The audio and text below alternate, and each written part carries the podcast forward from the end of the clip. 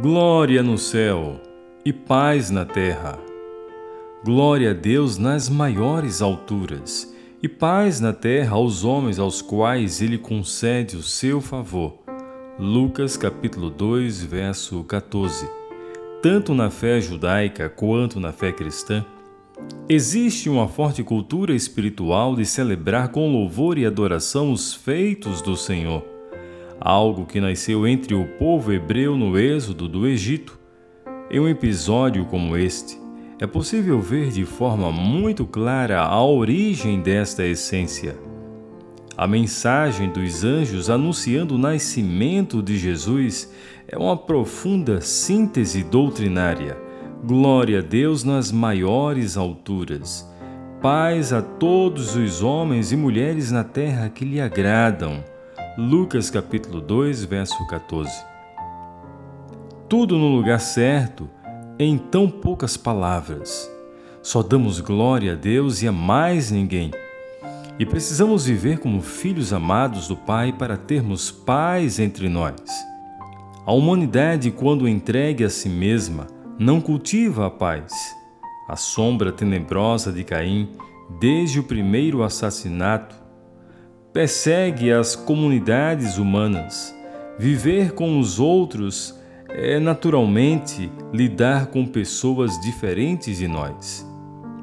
A diferença sempre é difícil de ser administrada, a não ser que haja maturidade, respeito, boa vontade e equilíbrio. É preciso vencer as barreiras do mal-estar e do desconforto com a diferença e com o diferente. Mas isso só será alcançado pelo caminho da paz que Deus nos dá. O nascimento de Jesus Cristo é o nascimento da paz. O mundo estava e está cercado de violência e de medo. Nosso mundo o Filho de Deus traz a dimensão corrompida da natureza humana a única realidade espiritual capaz de transformar o homem. Os anjos, ao cantarem o significado do nascimento de Jesus, afirmam: só experimentarão paz interior na terra os homens que submetem ao amor de Deus. Jesus também disse que quem aceita a paz com Deus está alistado na guerra e as forças malignas mantêm contra os filhos de Deus. Enquanto você viver para a glória de Deus, poderá desfrutar de paz em todos os momentos. A paz é a sua arma de guerra.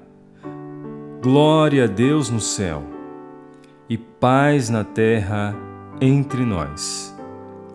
Essa é a vontade de Deus. As boas novas do Evangelho trazendo esperança e vida para um mundo carente de paz.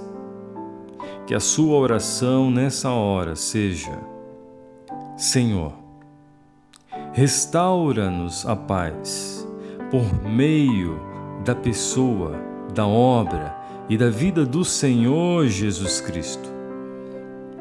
Que a minha vida venha glorificar e anunciar as tuas boas notícias ao mundo carente de paz, ao mundo que necessita de paz. Assim oramos, em nome de Jesus. Amém.